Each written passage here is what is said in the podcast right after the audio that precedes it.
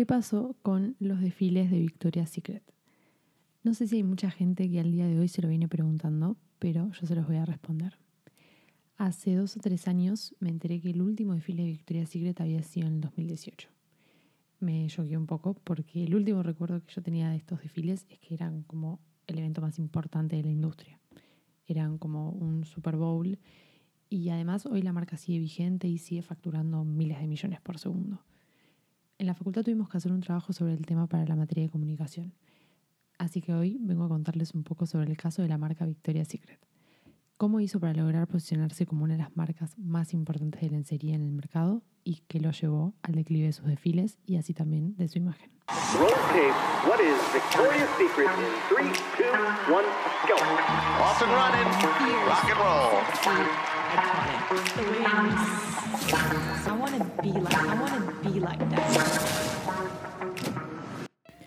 Antes de empezar, quisiera hablar un poco de la historia de la marca en sí para entender qué fue lo que la llevó a ser el imperio que es hoy. Fue fundada en 1977 gracias a un señor llamado Roy Raymond.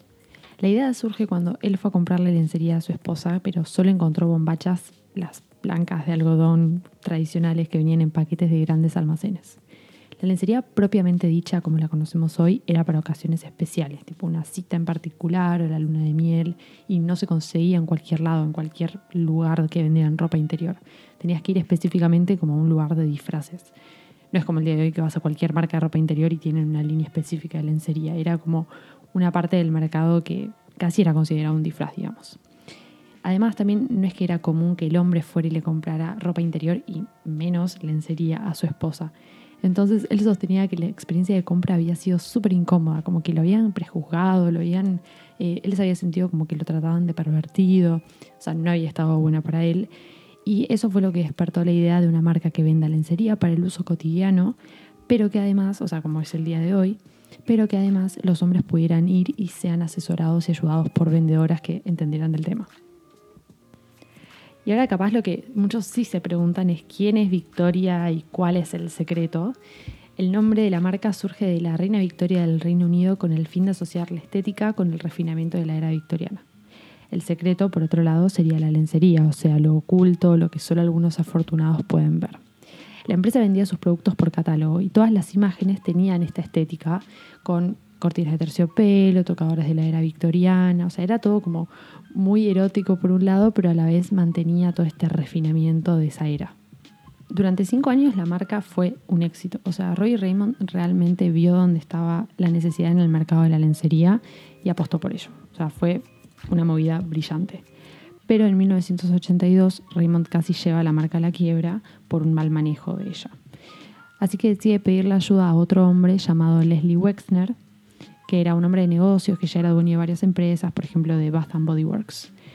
Wexner, en vez de ayudarlo, termina comprando la empresa por un millón de dólares. Pero Victoria's Secret tenía ventas anuales que superaban los 4 millones. O sea, realmente fue un regalo esa empresa. Después de eso, Raymond siguió tratando de fundar alguna empresa que funcione de la misma manera que lo hizo Victoria's Secret o que le fuera así de bien y no pudo, así que eso lo llevó a una crisis económica, a divorciarse, a entrar en depresión y en 1993 se suicidó saltando del Golden Gate y así que tuvo un trágico final después de haber ideado una forma de comprar lencería que hasta el día de hoy sigue vigente y sigue funcionando.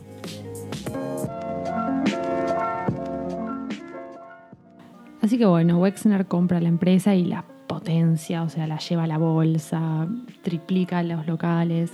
O sea, él realmente había entendido la esencia que había hecho que Victoria's Secret fuera un éxito, pero lo único que cambió fue que Victoria's Secret al principio, cuando la idea Raymond, enfoca el, comprador en el hombre, o sea, que el hombre vaya y compre la lencería. En este caso, Wexner agarra y enfoca el, el, consumidor en las mujeres, o sea, que las mujeres sean consumidoras directas de la lencería. Para el año 1995 la empresa venía en o sea, con un éxito tras otro éxito. Había hace dos años, en el año 93, sacaron el famoso Miracle Bra, eh, ese corpiño con mucho push-up que hacía que quizás las mujeres sin busto pudieran tenerlo o que al menos pareciera en su escote, o sea, literalmente un milagro. y habían vendido 2 millones de corpiños ese año. O sea, estaban en el mejor momento de la empresa. Habían contratado a un agente de marketing llamado Edward Rasek. O sea, está Rasek por un lado y después está Wexner, que sería el dueño y el CEO.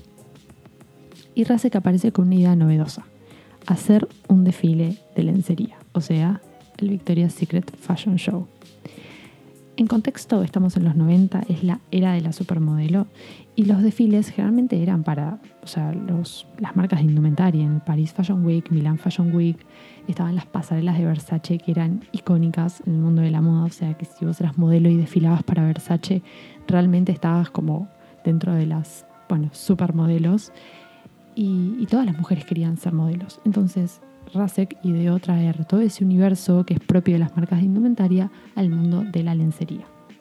Pasaron los años y el desfile llegó a volverse el evento del año. Desfilaban las modelos más importantes de la industria y cantaban en vivo los artistas del momento. Se llevó a pasar por CBS, ABC, alcanzando picos altísimos de rating. Era el evento más esperado del año por los espectadores, pero también por los modelos. O sea, se volvió el punto máximo al que se aspiraba profesionalmente como modelo. Todas mataban por ser parte y todas se sentían realizadas como si fuera el momento culmine de sus carreras. Como primeras angels o modelos podemos recordar a Tyra Banks o Heidi Klum. Entonces, ¿qué pasó con los desfiles? Si tan bien les iba, ¿qué pasó con los desfiles de Victoria's Secret? La primera edición del desfile fue en 1995 y la última en 2018 porque en 2019 se canceló. O sea, más de 20 años del mismo formato, del mismo desfile, del mismo marketing, del mismo todo. Victoria's Secret representaba todo lo que se estaba queriendo, va, y se está queriendo derribar hoy en día, que son estereotipos patriarcales impuestos donde exigían que las mujeres fuéramos de determinada manera para poder ser consideradas bellas. Las modelos de la marca representaban la fantasía del hombre y el ideal al que aspiraba la mujer. Presentaban estereotipos en el último tiempo que ya eran irreales e insalubres. Entonces ahí es cuando aparecen marcas como por ejemplo Savage por Fenty Rihanna, que empiezan a presentar campañas donde se podía ver diversidad, cuerpos y personas reales. O sea, era, empiezan a mostrar todo lo que Victoria's Secret no comunicaba. Victoria's Secret no quiso entender los cambios por los que estaba pasando la sociedad, no se quiso adaptar. Las personas de hoy en día quieren verse reflejadas en las campañas y quieren sentirse lindas sin tener que aspirar a un estereotipo único, hegemónico e hipersexualizado. Tantos años de entender lo que pedía la sociedad y entender que estaba necesitando el consumidor, que cuando hubo un cambio tan abrupto en los estereotipos y en la mentalidad de la gente, no se quisieron adaptar y no quisieron ser parte creo que la situación empeoró cuando Rasek, quien ideó todo esto, dijo que la marca no iba a contratar jamás a una modelo plus size o una modelo trans. Obviamente que la gente lo escrachó, pidió su renuncia, inclusive las mismas modelos empezaron a saltar a defender, por ejemplo, al colectivo trans. Kendall Jenner, que actualmente tiene una, mamá que es una mujer trans, ¿cómo nos iba a ver en la posición de defender al colectivo y de dar a entender que es una locura lo que decía este hombre. También empezaron a salir declaraciones de hostigamiento y acoso por parte de Rasek, quien se encargaba personalmente de hacer el casting. O sea, yo creo que las cosas que se deben haber vivido en esos castings deben haber sido horribles y solamente algunas salían a la luz. Imagínense el poder que tenía este hombre. ¿Quién iba a decir algo? Y creo que eso también un poco refleja el lugar que están ocupando las mujeres hoy y cómo estamos empezando a visualizar estos tratos. Y así es como directamente la imagen de Victoria's Secret pasó por un montón de situaciones que después se vieron reflejados en los números. El Brands, el conglomerado que es el propietario de la marca, reportaría una pérdida de 252 millones de dólares en el tercer trimestre de 2019. Eso es lo que hizo que después se cancelara el desfile de Victoria's Secret y que ya nunca más se reanudara eso. Entonces acá es donde está la sociedad diciéndole basta a un estereotipo, a una manera de pensar y a una marca que claramente atrasa. El caso de Victoria's Secret es el claro ejemplo de que hay una sociedad que hoy está diciéndole basta a los estereotipos. Una sociedad que está harta de que la encasillen y que le digan cómo se tiene que ver y a qué tiene que aspirar. Hoy el caso de Victoria's Secret es uno de los tantos que le exigen a las marcas que empiecen a mostrar diversidad y que sobre todo empiecen a mostrar la realidad.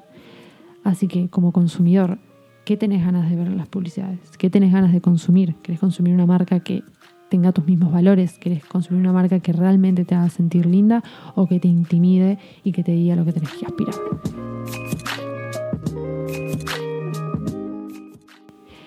Y así es como llega el final del primer episodio de Moda y Cafecito. Ojalá te haya gustado tanto como a mí grabarlo y nos vemos en el próximo. Chao, chao.